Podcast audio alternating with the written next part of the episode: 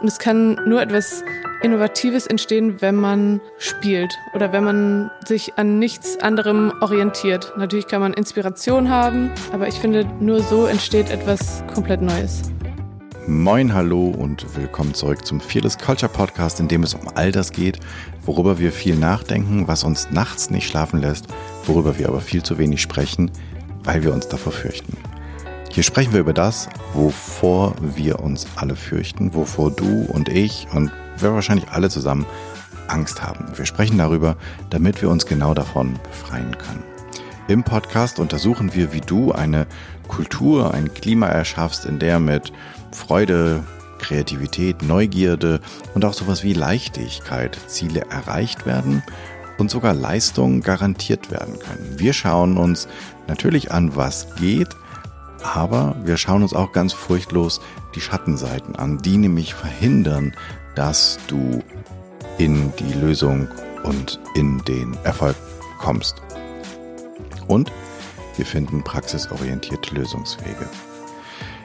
Ich unterhalte mich im Podcast immer mit Menschen, die sich schon mal auf den Weg gemacht haben, die Mut hatten, furchtlos waren und an der einen oder anderen Stelle hingehört haben oder hingeschaut haben, um etwas anderes zu tun. Und heute habe ich im Podcast Florentine Schlüter.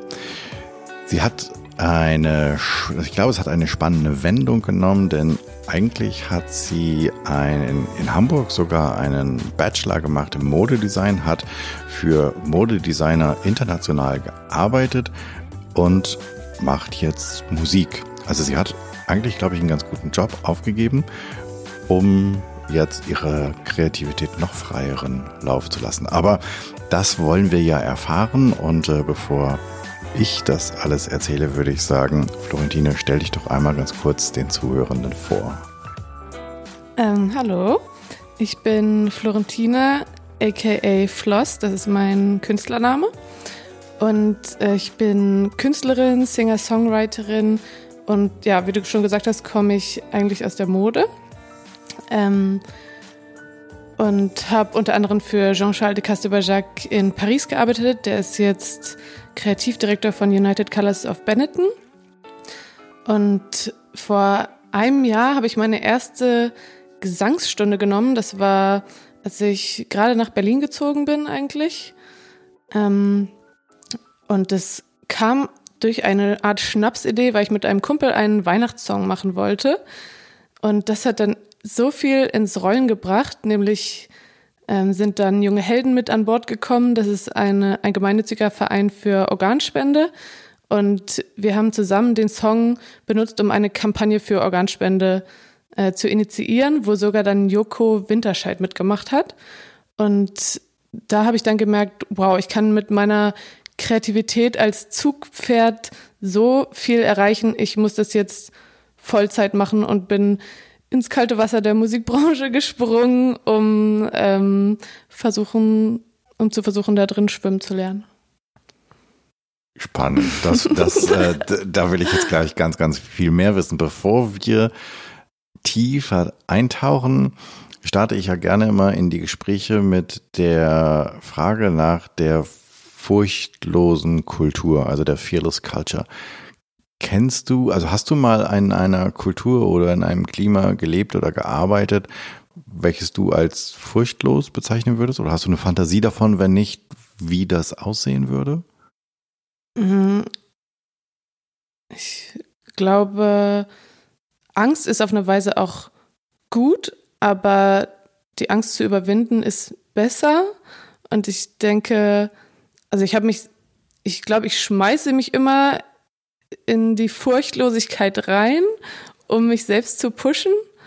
Ähm, vielleicht schaffe ich so ein bisschen meine eigene Fearless Culture.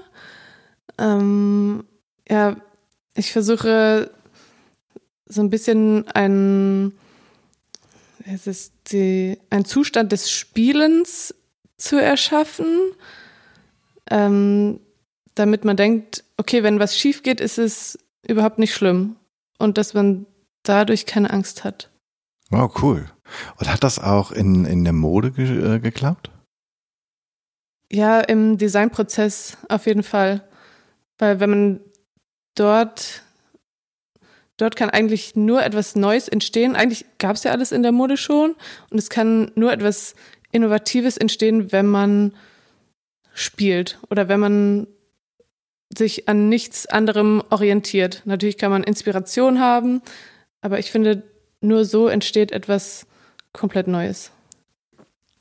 Das klingt so, dass ich sagen würde, okay, zeig mir bitte, wie es geht. Ich will es auch unbedingt können. Was, wie, wie, wie macht man das? Wie kommt man da hin? Also wie muss der, wie muss der Rahmen beschaffen? Muss der überhaupt irgendwie beschaffen sein oder ist das, kannst du das ähm, genauso in einem Mode Modeatelier machen wie auf einer Parkbank wie in der S-Bahn oder braucht man, brauchst du da irgendwas Bestimmtes für?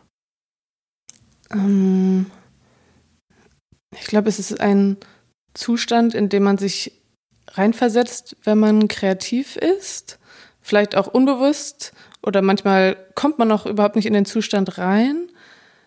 Aber wenn man sich in diesen Zustand reinversetzt, finde ich, ist auch Kreativität irgendwie universell anwendbar. Aber wie versetze ich mich in diesen Zustand? Hm. Also was, was, ja. kann, kannst du dir wirklich sagen, ähm, jetzt haben wir 10.23 Uhr, also es ist relativ früh noch am Tag und du denkst so, oh, heute Nachmittag mache ich nochmal, was weiß ich, so ein paar Stunden Kreativsession und dann mhm. versetzt du dich selbst in diesen Zustand? Das ist schwer zu erklären. ja, es, man kann es vielleicht wie so ein Flow erklären. Nochmal. Mhm. Meine, mein Interesse, meine Frage, meine Neugierde ist, weil ich habe das so verstanden, als wenn du sagst, dass du das wirklich produzieren oder herstellen kannst, diesen Raum, in dem du furchtlos einfach deiner Kreativität mhm. nachgehen kannst, in dem du Neues erschaffen kannst, in dem sozusagen eigentlich nichts gilt. Und ich bin so nach dem Motto, okay, will ich auch können, erzähl mir, wie es hm. geht. Also was würdest du mir raten? Was soll ich tun? Äh, denk vielleicht an den Zustand deiner Kindheit zurück, noch bevor du in der Schule warst und man hat einfach ohne Regeln irgendwas erschaffen, ohne zu denken, okay, die Lehrerin sagt, es muss so aussehen oder du wirst irgendwie bewertet. Eigentlich muss man sich wirklich in einen Zustand versetzen, wo man denkt, es ist gerade total egal, was irgendjemand davon denkt. Und es muss auch noch nicht mal mir selbst gefallen. Hauptsache, man schafft etwas und kann danach sehen, okay, ich habe das geschaffen, was eventuell vorher in meinem Kopf war. Vielleicht war es auch nicht in meinem Kopf und durch den Prozess ist es erst entstanden. Aber so merkt man einerseits, wenn man etwas im Kopf hat vorher, man kann eigentlich die Zukunft erschaffen. Und ja, also da kommt auch dieses, die Fearless Culture sehr gut mit rein, weil man wirklich dafür furchtlos sein muss oder alle Regeln vergessen muss. Cool. Das finde ich eine, ähm, also ich glaube nicht, dass ich jetzt gleich heute Nachmittag das schaffe, aber ich habe eine Idee davon und ich kann das verstehen, glaube ich. Und ich kann mich daran erinnern, also nicht, wie es bei mir war, aber ich habe halt so ein paar Vorschulkinder sozusagen, die ich beobachte und die einfach so, also wo die Sachen auch so, wo man denkt, das passt doch jetzt gar nicht zusammen und mhm. trotzdem passt das für die perfekt zusammen. Und es gibt so eine, so eine Technik des ähm, Journalings, also wo man so jeden Morgen anfängt zu schreiben. Mhm.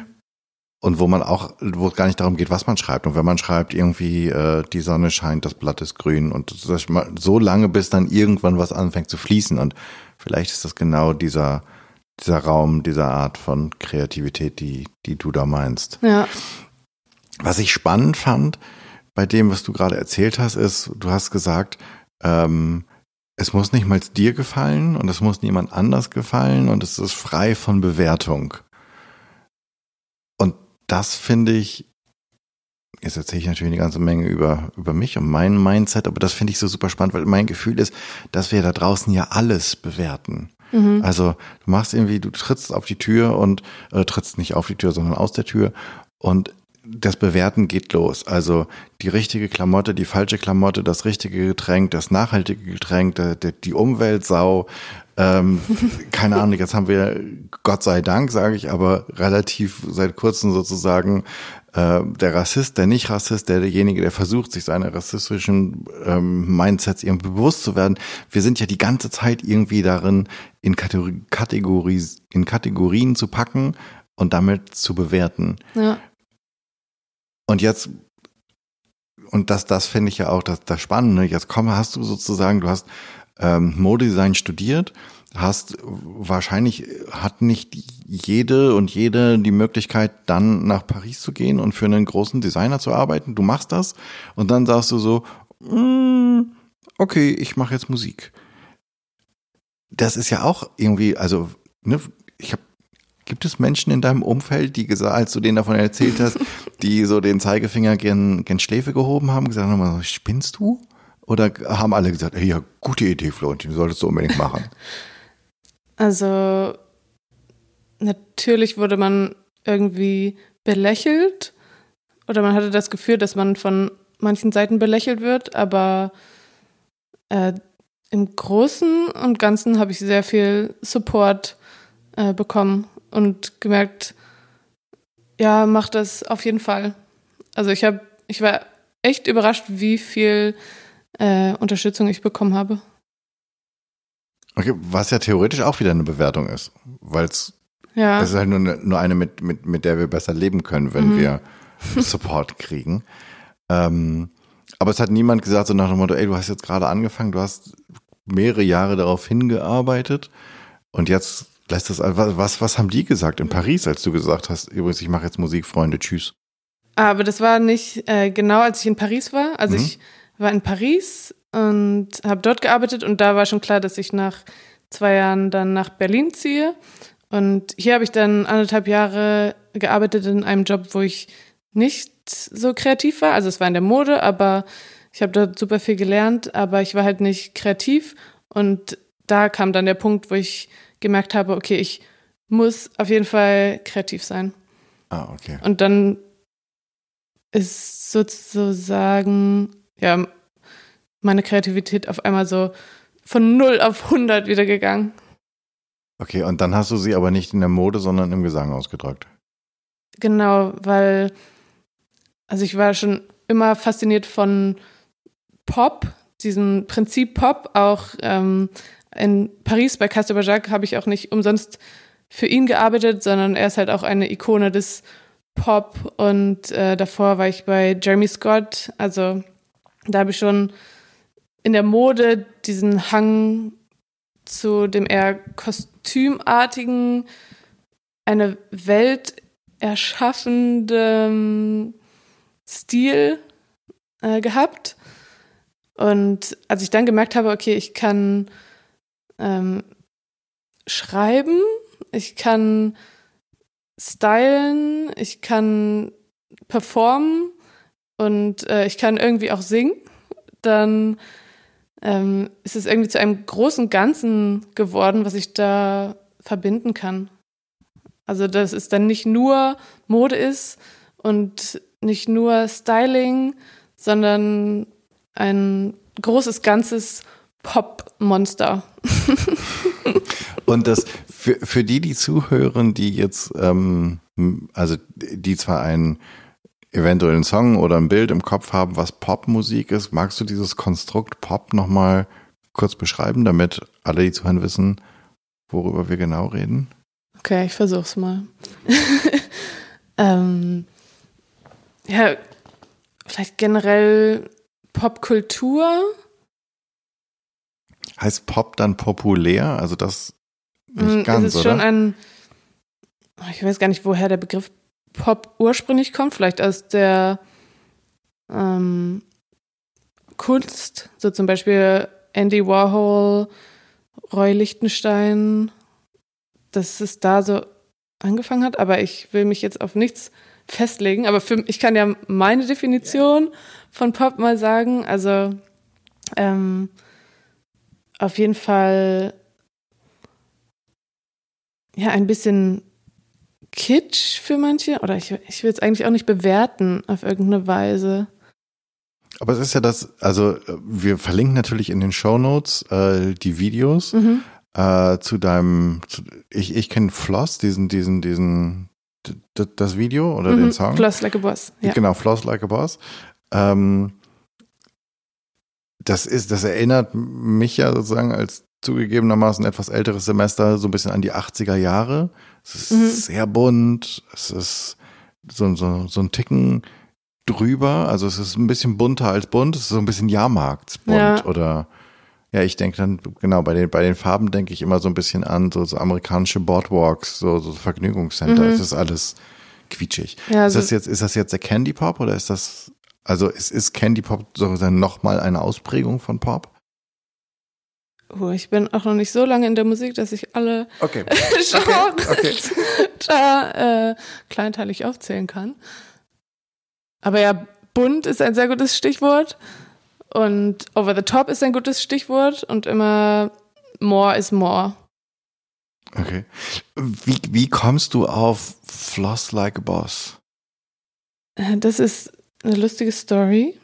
Also mein, ich hatte meinen Künstlernamen gefunden, Floss. Mhm. Äh, den habe ich gefunden, weil ich äh, Fergie gehört habe, dieses Lied Glamorous. Mhm. Da singt sie einmal so The Flossy Flossy und dann dachte ich so, ja, das Floss ist so kurz und trotzdem irgendwie hat man sofort ein Bild im Auge und ein Bild im Kopf. Und dann war ich am nächsten Tag im Wartezimmer, aber beim HNO-Arzt, nicht beim Zahnarzt. Und dann ist mir einfach so in den Kopf gekommen, okay, floss like a boss. Und dann habe ich, glaube ich, innerhalb von zehn Minuten diesen Text geschrieben und ja, fand dieses Bild so interessant und lustig, dass immer irgendwie Candy, Name Drops ähm, oder ja, Candy erwähnt wird und mit allen möglichen auch popkulturellen Sachen gespielt wird, wie Reese's Pieces, Jawbreakers, Candy Crush, so ganz viele, ja, auch ja, popkulturelle Dinge ähm, und dann gegen die Zahnpasta ankämpft oder gegen die Zahnseide mit Floss Like a Boss. Und das ist einfach so, ein, so etwas, was im Ohr bleibt. Also das erste, also mein, ähm, ich gestehe jetzt, die erste Schublade, die aufging, war, ist das jetzt ein Auf, also das, ich, der mein, ich sag's ganz einfach, der erste, der erste Eindruck war dem Motto, ist das eine Auftragsarbeit der Zahn, der Zahnarztkammer?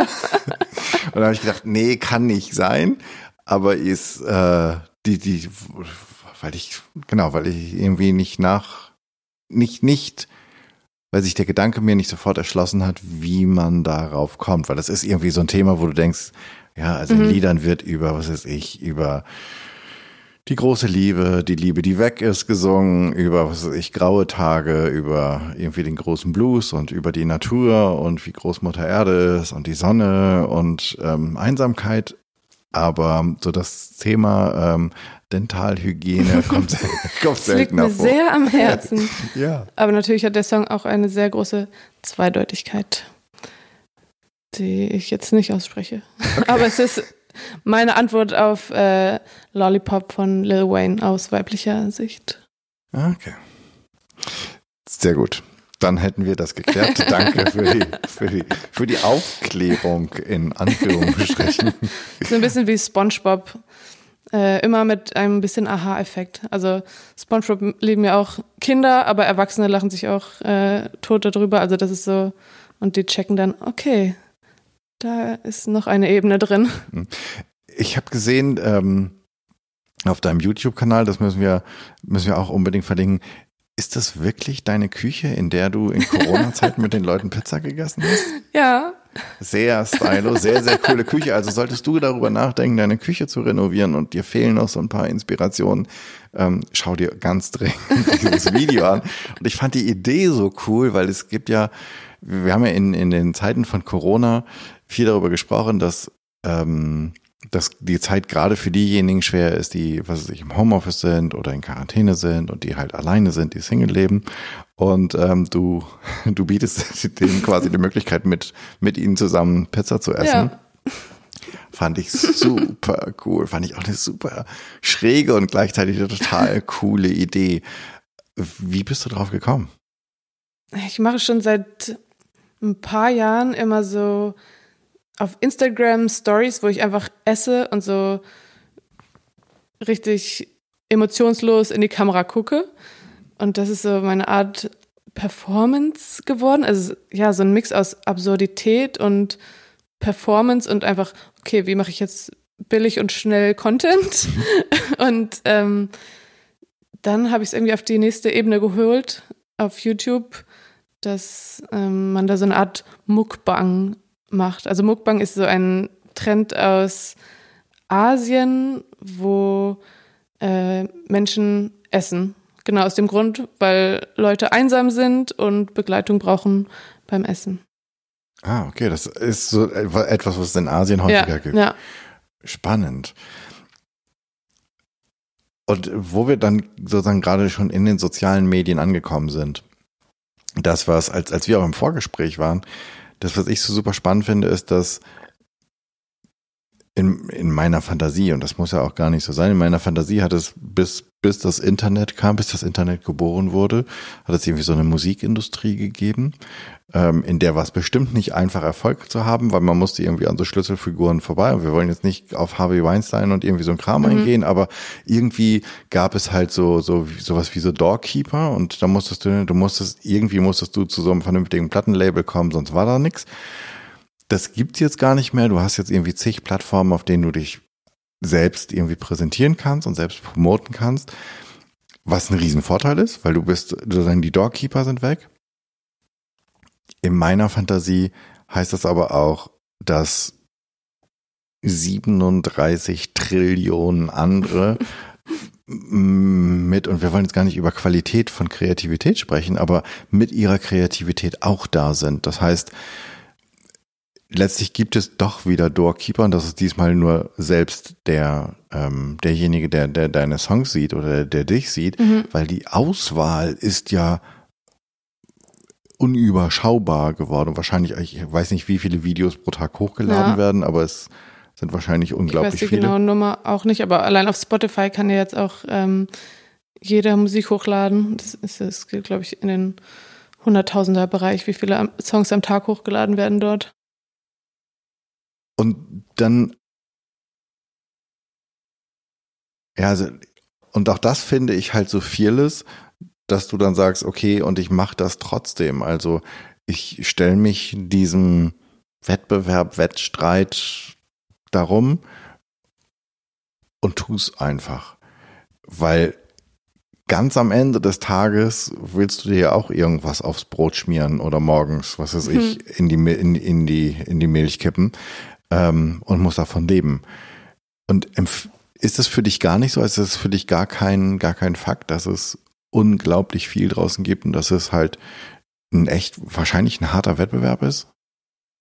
Mm, als Wettbewerb sehe ich es nicht, da ich glaube, wenn man wirklich sein eigenes Ding macht, dass man damit erfolgreich sein kann. Also es gibt so viele Leute da draußen, die sich vielleicht an etwas orientieren wollen oder auch denken, okay, warum habe ich noch nicht so viel Erfolg wie der andere? Und da natürlich buhlt man um Aufmerksamkeit. Ähm, aber ich glaube fest daran, wenn man einfach sein eigenes Ding macht, dass das dann irgendwann gut gehen wird. Also nie an irgendwen anders orientieren. Das war jetzt auch nicht wirklich die Frage. Vielleicht, aber. Nee, es, genau, es geht nicht um das Orientieren an anderen, aber es geht ja schon darum, ähm, und ist, du, du siehst ja bestimmt auch extrem viele. Also du lädst ja wahrscheinlich mhm. nicht nur deine Videos hoch und machst dann nach YouTube wieder zu mhm. oder Instagram, sondern ich vermute mal, du ähm, guckst dir auch andere Sachen an ob du sie jetzt gut findest oder nicht, aber allein die, die schiere Menge ist ja überwältigend. Und wenn du dir dann ja. vorstellst, was weiß ich, ich oder irgendjemand anders, ähm, es wäre schön, wir würden dich finden, aber das, wir werden ja zugerauscht mhm. und diesem, ja, Also man muss irgendwie durch so eine, durch eine ganze Menge See durchschwimmen, bevor man ja. ähm, das dann findet. Weil manchmal ist es ja auch so, dass, also zumindest geht's mir so, dass Dinge finde, die mich begeistern, nach denen ich nicht mal hätte suchen können, weil ich gar nicht gewusst hätte, wie ich, was ich hätte eingeben sollen mhm. zum Suchen. Und dann denke ich so, wow, guck mal, das ist ja spannend. Das ist ja irre. Ähm, und ich wusste gar nicht, dass es das gibt. Aber deswegen muss ich ja trotzdem ganz viel, also immer wie so durch so eine Riesenbücherei rennen. Und die, das, was früher einfach die, die Plattenverlage waren oder auch die klassischen Radiosender, die dann diese Vorauswahl für mich getroffen mhm. haben. Ähm, also die gibt's theoretisch immer noch, aber deren Bedeutung ist geringer geworden. Oder ist das gar nicht so? Ist die Bedeutung immer noch riesengroß? Die Bedeutung ist schon noch groß. Also alleine Strukturen, um sich herum als Künstler zu haben, die einen pushen wie ähm, ja ein Plattenfirma oder eine Booking-Agentur, die halt die Connections haben, damit man überhaupt Auftritte bekommt. Mhm. Ähm, ich glaube, da sind die Filter, bis etwas an die große Masse kommt. Aber heutzutage finde ich es eher positiv, dass es so viel gibt und dass so ein bisschen American Dream like es eigentlich jeder schaffen könnte. Ähm, ja, dass es irgendwie demokratischer ist, dass mehr Kraft im Internet und bei den Leuten liegt, die es benutzen.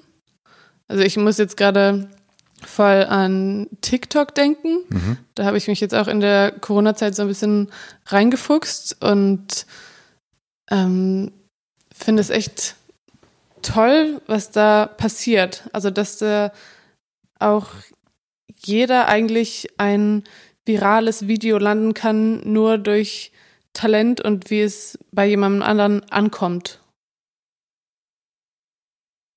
Ist das so?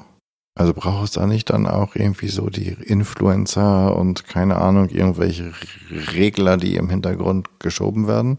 Das ist meiner Meinung nach nur bei Leuten, die schon groß sind oder die schon irgendwelche Verträge haben. Jetzt auch gar nicht, ich rede jetzt auch überhaupt nicht über die Musikbranche an sich, aber zum Beispiel mh, ist dort jetzt irgendein französischer Song aus den 50ern oder so am Trenden, weil äh, das halt total viele Leute benutzen in ihren Videos.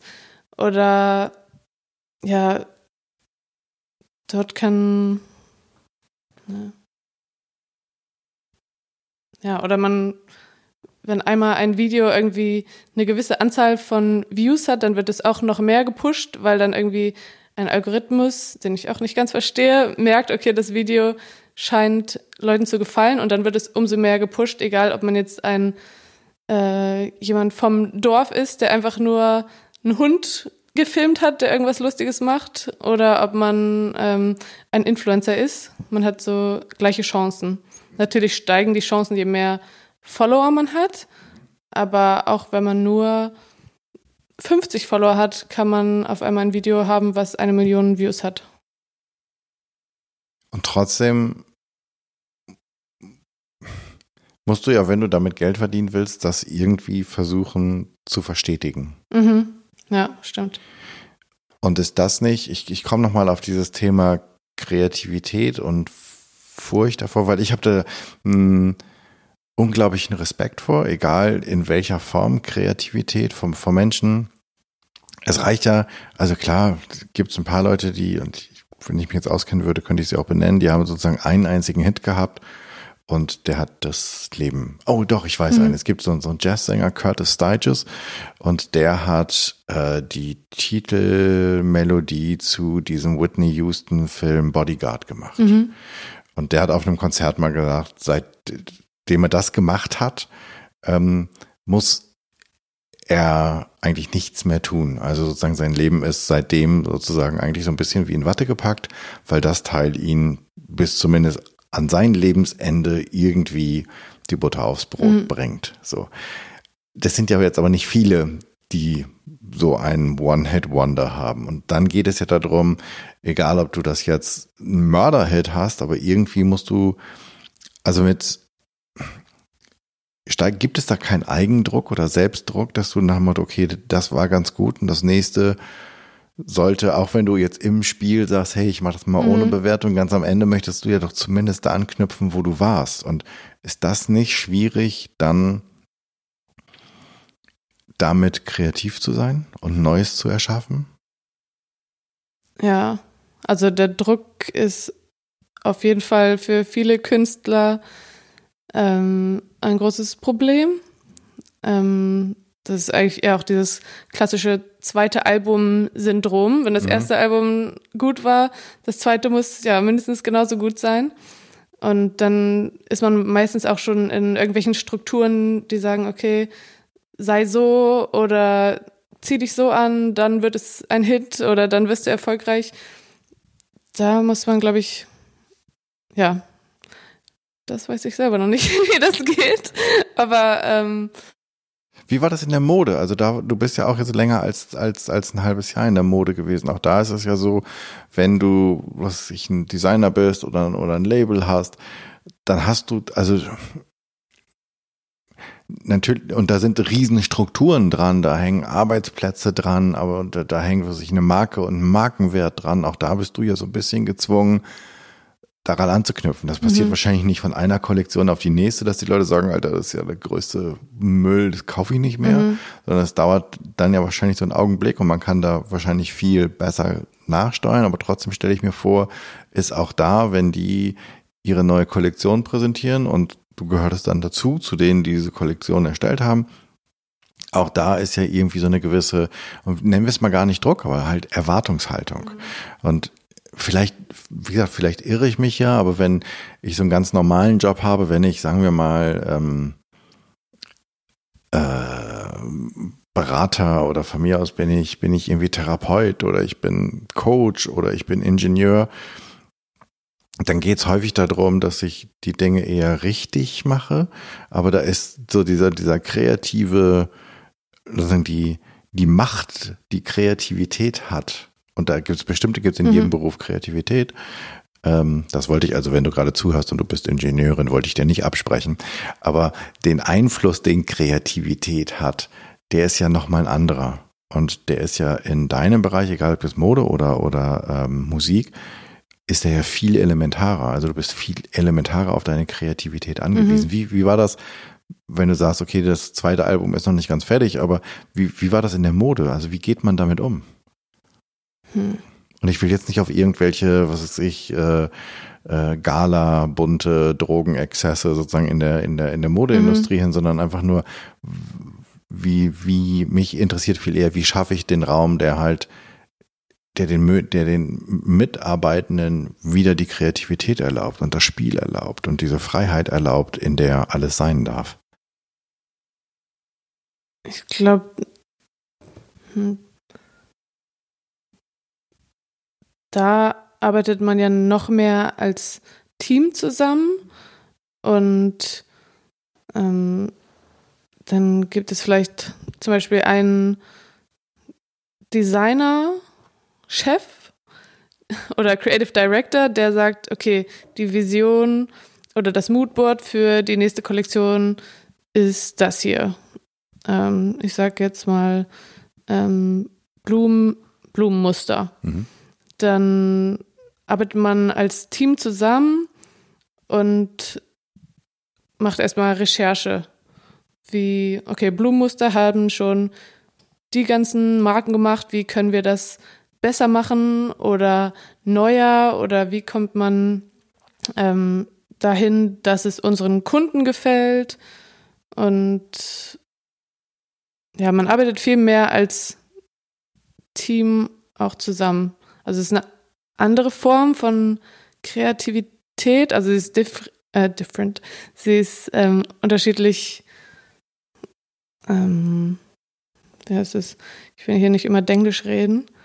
Ähm. Egal, ich glaube glaub mittlerweile, äh, wir, wir, sind ja gerade in Berlin Mitte, hier spricht sowieso jeder Englisch, der einen Kaffee bestellen muss, äh, kriegen wir schon hin. Also man leitet die Kreativität irgendwie anders. Wenn ich selber für mich alleine ganz kreativ schaffen kann als Künstler, ist es eine andere Arbeitsweise, wie wenn man als Team in der Mode zusammenarbeitet. Natürlich versucht man auch, sich in diesen innovativen Zustand zu versetzen, aber mh, mm, man arbeitet anders zusammen. Das, wo du Team sagst, wir waren vorhin, sind wir schon mal irgendwo vorbeigekommen, wo ich dachte, hm, okay, Einsamkeit, also sozusagen Musiker ähm, quasi vieles alleine machen, aber eine Struktur haben. Ah, bist, hast du jetzt ein Team? Hast du, hast du Sparringspartner? Hast du Kooperationspartner? Hast du andere Musiker, wo du sagst, hier, guck mal, ich habe hier irgendwie so, keine Ahnung, drei, vier, drei, vier Töne, also irgendwie sowas wie, wie eine halbe Melodie. Können wir mal mitspielen? Oder ich habe hier irgendwie einen Satz oder ein Wort oder sowas? Oder ist das, bist du damit allein? Ähm, ich habe Producer. Mhm. Ähm, Was macht ein Producer? das wüsste ich auch gerne. ähm, ja, genau, ich habe, ich arbeite viel mit Tim und Matteo aus Saarbrücken zusammen. Und wir sind mittlerweile so ein gut eingespieltes Team. Ähm, mit denen, der erste Song, den ich mit denen gemacht habe, war Wi-Fi. Und ich lerne auch noch alles. Also ich habe irgendwie so eine Grundbasis wie man kreativ ist oder wie ich, ähm, wie man etwas schafft, äh, was ich halt irgendwie im Modedesign-Studium gelernt hat oder mir auch selber beigebracht habe. Und mache, habe dann irgendwie Ideen wie zum Beispiel ein Konzept für einen Song. Zum Beispiel bei ähm, Wi-Fi hatte ich eine Melodie im Kopf und den Text hatte ich schon. Mhm. Und dann dachte ich, okay, wie mache ich jetzt weiter? Wie wird es ein Song? Und dann hat mich eine Freundin mit den beiden connected und wir haben ähm, geskypt und haben uns super gut verstanden. Und dann habe ich auch gelernt, wie man einen Song macht oder wie man ähm, produziert. Und zwar, genau, ich habe ich mache es eigentlich dann ähnlich wie im Modedesign auch, wo man halt irgendwie Stoffproben sucht und ähm, ja, ein Konzept macht und Farben und halt bis es dann irgendwie ein fertiges Kleid wird und was irgendwie in das Konzept passt. Ähm, und bei Songs gehe ich eigentlich ähnlich dran. Ich habe eine Idee und dann eine Melodie und Wörter und versuche dann da durch irgendwie ein etwas zu schaffen und dann irgendwie Wörter dazu zu holen, die vielleicht auch passen oder in der ähnlichen Wortfamilie sind. Zum Beispiel bei Wi-Fi ging es sehr, sehr viel um ähm, ja, Wi-Fi, elektronische Kommunikation. Da habe ich dann auch Wörter gefunden wie ja, Connection oder Service oder Wavelength und dann darum irgendwie eine Story gesponnen. Und damit man auch irgendwie Bilder im Kopf erschafft. Und dann habe ich mit Tim und Matteo Sounds zusammengesucht und ich habe auch eine Playlist gemacht mit Songs, die ich finde, hören sich cool an oder haben so den Vibe und dann, ja, so war das. Also dann haben wir es natürlich aufgenommen und man ändert nochmal was. Aber so ist ungefähr der Prozess. Und er ist aber auch immer anders. Neulich haben wir auch einen Song gemacht, wo wir erst das Instrumental hatten und dann darauf ein bisschen geweibt und gesungen haben und dann unsere Lieblingsmelodien genommen haben und dann darauf die Lyrics geschrieben haben. Also okay. ich lerne auch so viel gerade dazu, aber es macht so viel Spaß, äh, diese ganzen Wege zu finden. Und kein Weg ist ja eigentlich der richtige. Also es gibt so viele. Oder, oder jeder. Genau. Wenn ich dann spielen darf. Ich finde, das, das mit dem Spielen ist, ist irgendwie, ähm, also ich, ich habe vor einer ganzen Zeit mal eine Episode gemacht mit einer ähm, Psychologin, wo wir uns über den Flow äh, unterhalten mhm. haben, also wie man da hinkommt und äh, wie das geht und warum das geht und, und all solche Geschichten. Und da ist halt auch so was Spielerisches drin. Also das, man muss, wenn, ähm, ich verlinke die Episode auch nochmal in den, in den Show Notes für dich, wenn dich das interessiert. Aber ganz kurz und laienhaft zusammengefasst ist es, du erreichst den Flow meistens in einem Bereich, in dem du schon sehr gut bist. Mhm. Also so als purer Anfänger halt eher nicht, weil da ist sehr viel, da musst du dich sehr viel auf alles andere konzentrieren, sondern du musst schon eine gewisse Tiefe erreicht haben. Und dann, wenn du, wenn die Aufgabenstellung immer so ein Ticken über dem ist, was du eigentlich kannst, also so, dass du dich schon mhm. immer so ein bisschen stretchen musst, damit ich auch mal hier ein englisches Wort reinwerfe. und dann kommst du halt relativ schnell in den Flow. Und wahrscheinlich ist das das, was du halt auch gerade beschreibst. Und da ist halt auch so, das sind diese Leute, die die dann halt auch irgendwie so, ja, mit den Dingen eher ein bisschen spielen und wo vielleicht auch so dieses, das Scheitern keine Option ist, weil es eine Option ist. Also das, ne, mhm. das ist, dass es Wurst ist, so ein bisschen was dabei ja. rauskommt, weil du sowieso weißt, okay, ich probiere gerade etwas aus, ich bin außerhalb dessen, was ich sonst gemacht habe und ich kenne das Ende noch nicht und deswegen kann ich eigentlich im Vorhinein auch noch gar nicht sagen, scheitert es oder nicht weil ja. ich ja, weil es ja noch im Entstehen, Entstehen ist. Mhm. Es ist ja so, als würdest du irgendwie beim, mir fällt jetzt gerade das Bild ein, beim Backen irgendwie, du würdest, du würdest den Kuchen irgendwie nach der Hälfte der Zeit aus dem Ofen holen, würdest sagen, oh, ist nichts geworden. Ja, ja, ja, ja scheiße auch. Hättest ein bisschen länger aushalten müssen. Ähm, ich habe ich hab jetzt ziemlich viel Lust, irgendwie das mit dem Spielen mal selbst auszuprobieren. Ich habe noch keine Idee, wie das wirklich geht, also wie man das umsetzen kann aber ich werde einen Weg finden. Und damit, ähm, deswegen freue ich mich auch gleich schon auf meine Frage nach der Challenge, die du für uns hast. Aber bevor wir bei der Challenge angelangen, bei den Abschlussfragen wäre für mich noch die Frage zu klären, wenn all die, die jetzt zugehört haben und die mehr über dich wissen wollen, was sind so die, die besten Kanäle? Wo, wo sieht man dich? Wo hört man dich? Wo kann man mit dir in Kontakt treten? Wie geht das? Auf Spotify findet ihr mich als Floss. Ähm, F, F? F-L-O-S-S. Und ähm, auf Instagram und TikTok findet ihr mich als Cotton Candizzle. Das ist wie Snoop Dogg Cotton Candy aussprechen würde. Ich buchstabiere es nochmal. C-O-T-T-O-N-C-A-N-D-I-Z-Z-L-E. Okay, kommt auf jeden Fall in die Show Notes, falls ja. du sie jetzt nicht äh, ähm, einfach dann den Link klicken. Und ähm, natürlich auf YouTube bin ich auch als Floss. Okay. Und jetzt die Frage, Gies, ähm, genau, ich fange ja mal damit an, wenn, wenn ich eine Bühne hätte. Und ich würde dich einladen zu sprechen, wobei du, theoretisch kannst du auch singen. Ist sehr selbst überlassen, ob du, ob du sprechen oder ob du singen willst. Und wir laden 100 Leute ein. Also wo, entweder was möchtest du performen oder worüber möchtest du reden? Und wen soll ich für dich einladen? Hm, kann ich auch noch mehr Leute auf die Bühne holen? Hm, hatten wir noch nicht, von mir aus. Also ich glaube, ich würde. Hm, ich bin gerne Sprachrohr, aber ich würde eigentlich lieber noch 99 mehr Leute auf die Bühne holen. Und das Ganze streamen. oh, was macht ihr dann auf der Bühne? Ähm, dann kann jeder über seine Anliegen reden. Über,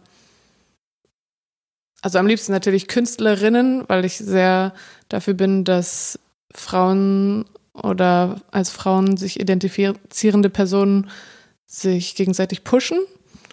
Ähm, ja, würde ich einfach, wenn es ein 100-Minuten-Konzert ist, hat jeder eine Minute, um zu zeigen, was er kann. Jetzt haben wir ein Thema komplett ausgelassen, nämlich das Thema vielleicht Frauen, Künstlerinnen. Mhm ähm, oder Menschen, die sich als Frauen identifizieren. Ähm, wollen wir da kurz noch einen Abstecher machen? Ist, ist das, ähm, was, was, worauf kommt es dir da an? Was ist da gerade das Wichtige? Also sind die wahrscheinlich auch dort unterrepräsentiert? Ja, wie überall, leider. Also, Passiert ja. da gerade irgendetwas? Gibt es da gerade irgendwie äh, im Vorgespräch gesagt, mhm. ich bin jetzt nicht der äh, aktivste Beobachter der ähm, Künstlerszene in Deutschland oder international. Gibt es da gerade irgendein, weiß ich nicht, irgendeine Bewegung, irgendwelche Aktionen? Das fördert ihr euch untereinander? Gibt es ein Netzwerk? Gibt es eine Aktionsplattform oder so? Es gibt, ich bin da auch äh, dann letztes Jahr erst drauf gekommen, als ich mich angefangen habe, mit Musik näher zu beschäftigen, äh, bin ich einem Coworking Space beigetreten. Und zwar heißen die Music Co-Women. Und da unterstützen wir uns gegenseitig und ähm, reden über genau sowas, wie können wir das Patriarchat stürzen. Nein, aber ähm, nein, eigentlich nichts Negatives, sondern ja, wie können wir uns gegenseitig unterstützen und irgendwie Männer sind, unterstützen sich gefühlt immer, aber bei Frauen hat man das Gefühl, ähm, es gibt immer ein Konkurrenzdenken und wir wollen dagegen ankämpfen und zeigen, dass es gut ist, wenn man sich gegenseitig unterstützt. Und da bist du aktiv. Die kommen sozusagen mit auf die Bühne. Die zerrst du mit auf die Bühne. Ja, die kommen mit auf die Bühne. Und äh, dann bin ich noch bei Curated by Girls. Das ist ein Instagram-Account und eine Website, wo unterrepräsentierte Künstlerinnen repräsentiert werden. Also da geben wir auch eine Plattform äh, des, ja. Okay, die sollten wir wahrscheinlich in die Shownotes ja. aufnehmen, dass mhm. die sozusagen mehr Öffentlichkeit bekommt, mhm. oder? Sehr cool. Ähm, und wer sind die 100 Leute, die ich einladen soll zum Zuhören? Ähm, die patriarchale alte weiße Männer. Die World Leaders. Nein. Hm. Darüber muss ich, glaube ich, länger nachdenken. Okay, ich baue die Bühne ja erst noch, dann ja, sagst du Bescheid sozusagen, wen ich für dich einladen soll. Gibt es, ich, ich frage immer nach Büchern. Äh, vielleicht hast du ja auch ähm, Songs oder, oder Musik, die du jetzt einfach vorschlägst, wäre wär spannend. Ähm, was, also die Frage normalerweise lautet, welches Buch oder welche Bücher sollten wir lesen? Ähm, und eigentlich, eigentlich ist ein doofes Wort. Vielleicht sollte ich darüber nachdenken, aber zu sagen, welches, welches, welche Medien würdest du uns empfehlen? Welche Medien? Du kannst gerne Bücher sagen, aber ich wollte das jetzt nicht eingrenzen, wenn du jetzt denkst, ey, es gibt irgendwie, keine Ahnung, irgendeinen Song, irgendeinen Film, der muss ganz dringend gesehen werden, weil keine Ahnung, weil es da halt auch um Frauen und Kunst geht mhm. oder sowas dann. Und es ist kein Buch, sondern irgendwas anderes, äh, eine Doku, ein Film, whatever, dann ist das der Platz dafür. Ein Buch, was ich letztes Jahr gelesen habe, war, also es hat jetzt eigentlich will ich auch nicht sagen, aber hat äh, nichts mit unserem Thema heute zu tun, aber äh, das Buch Reinventing Organizations, mhm. das finde ich sehr, sehr cool. Und Wie bist du darauf gekommen, das Buch zu lesen? das hat mir ein Freund empfohlen. Und das finde ich sehr gut, um die Welt zu verändern. Und wenn das mehr Leute lesen und mehr CEOs lesen würden, dann wird die Welt besser, glaube ich. Ja, und vor allen Dingen, also das ist äh, Frederic Laloux, kommt in die Shownotes, ist auch schon mal in den Shownotes mhm. gewesen. Ähm, hat er ja nicht nur eine Idee, wie man Organisationen neu entwickeln kann oder neu erfinden kann, sondern er zeigt ja Beispiele auf, mhm. wo es Menschen schon getan haben. Und da gibt es auch in Berlin, ich glaube, eine Schule in Berlin oder sowas. Äh, von der er erzählt. Cool. Packen wir auch in die Shownotes. Sollte dir noch irgendwie was anderes einfallen, ähm, schickst du es mir, dann mhm. packe ich es damit hinterher. Ähm, und dann haben wir die dritte Frage nach der Challenge. Was sollten diejenigen, die jetzt zuhören, ist ja immer dienstags kommt der Podcast raus und wir haben jetzt theoretisch ähm, eine Woche Zeit. Was sollen sie in der nächsten Woche tun, machen? Was wäre deine, was, welche Aufgabe würdest du ihnen, welche Hausübung würdest du mhm. ihnen mitgeben? Ähm, ähm, ja, für Menschen, die Lust haben, Musik zu machen oder daran interessiert sind, ähm, einfach mal ein Moodboard mit Sounds machen. Also ich mache es immer so, dass ich mir Songs raussuche, die ich gerne mag, die alle irgendwie so einen ähnlichen Vibe transportieren und dann analysiere ich, warum ich es mag. Zum Beispiel ja eine Playlist mit fünf Songs, äh, zum Beispiel Affi, Gwen Stefani und Lizzo. Und dann gehe ich durch und gucke, warum mag ich diesen Song? Ähm, ja, so ein bisschen psychoanalytisch fast. Also warum mag ich den Song? Warum denke ich, dass andere den Song mögen würden? Und welche Geräusche da drin mag ich gerne? Und was lösen die in mir aus? Und dann versuchen das auf eigene Songs oder eigene Ideen zu übertragen. Ich muss gestehen, ich, ähm, also ich fange jetzt wahrscheinlich nicht, also vielleicht fange ich nochmal an mit Klavier. Das, da wurde ich mal, ich wurde mal acht Jahre meiner Kindheit ans Klavier gefesselt. Ähm, ich fange jetzt bestimmt nicht an mit Musik zu machen, aber ich finde die Idee super, weil das ist ja, und wahrscheinlich kannst du das übertragen auf ganz, ganz vieles anderes, indem du halt nicht nur sagst, ja, ja, finde ich gut, sondern warum finde ich das gut? Und theoretisch kannst du da das kannst du in der Produktentwicklung wahrscheinlich machen. Das kannst du in Dienstleistungen, also wenn du dir neue Dienstleistungen ausdenken willst, das kannst du äh, in alle möglichen Bereiche übertragen, dass mhm. du einfach mal guckst, was, was geht gut, was gefällt mir und dich dann wirklich dabei gehst und habe ich gerade gesagt, dich wirklich dabei gehst, egal, ähm, dass du dann wirklich beigehst und sagst, okay, jetzt, jetzt seziere ich das mal und guck mal, was da, was daran finde ich denn gut und welche Bestandteile finde ich gut. Deswegen finde ich das eine sehr spannende Idee, weil ich glaube, dass wir manchmal bei Kreativität so das Gefühl haben, dass es immer so die göttliche Eingebung, die von, die, die, die von oben, also die Muse, die dich küsst. Mhm. Und das, was du jetzt gerade beschreibst, ist ja viel mehr auch ein Prozess und ist ja auch viel mehr Arbeit und Dinge wirklich auseinanderzunehmen und zu dekonstruieren.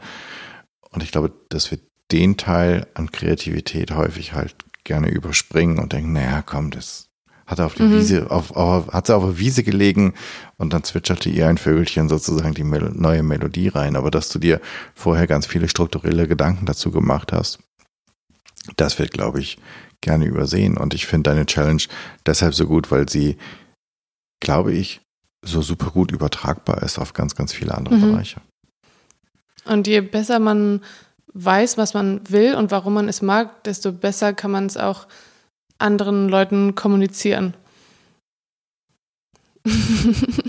Ich würde, ich, ich glaube, ich würde keinen besseren äh, Abschlusssatz finden, der sozusagen diese Episode abschließt, aber auch gleichzeitig einen Bogen zu ganz vielen anderen Episoden schafft. Vielen Dank, Flontine, für deine Zeit und für den Input und für dieses ganz besondere und für mich zumindest außergewöhnliche Gespräch in einem Bereich, von dem ich sonst keine Ahnung habe, dem ich allerhöchstens mal ein bisschen zuhöre, ähm, ohne dass ich mir die Gedanken gemacht habe. Aber jetzt weiß ich ja, wie es gehen würde. Danke dir. Danke auch. Tschüss. Tschüss.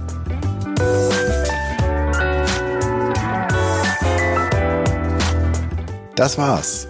Dank dir fürs Zuhören. Ich hoffe, es hat dir gefallen, es hat dich neugierig gemacht und dich vielleicht inspiriert, einmal darüber nachzudenken, wie du kreativer sein könntest, wie du deine Kreativität auslebst, wie du furchtloser werden kannst und eine Fearless Culture erschaffst. Übrigens, es ist gerade der neue Song von Florentine draußen, Laser, ist gerade vor ein paar Tagen gelauncht worden und das neue Video soll es auch gerade geben. Findest du alles in den Show Notes oder du guckst ganz einfach bei YouTube oder bei Spotify dann wirst du sie finden. Ich freue mich über dein Feedback und Ideen, was ich noch machen könnte, was ich besser machen könnte, denn für mich ist dieser Podcast ein Herzensthema und dein Feedback bedeutet mir sehr viel. Wenn du ein Thema hast, von dem du meinst, das müsste mal besprochen werden und du bist eine gute Ansprechpartnerin oder du kennst eine, dann schreib mir doch bitte an podcast@janschleifer.com. Abonniere den Podcast auf iTunes, Spotify, Stitcher wo auch immer du Podcast hörst. Und natürlich freue ich mich über deine 5-Sterne-Rezension bei iTunes, denn damit wird der Kreis derer, die diesen Podcast hören, größer und wir können alle zusammen etwas verändern. Also bitte zu iTunes 5 Sternchen geben, Rezension dalassen. Dank dir. Ich hoffe, du bist bei der nächsten Episode wieder mit dabei. Bis dahin, sei furchtlos, dein Jan.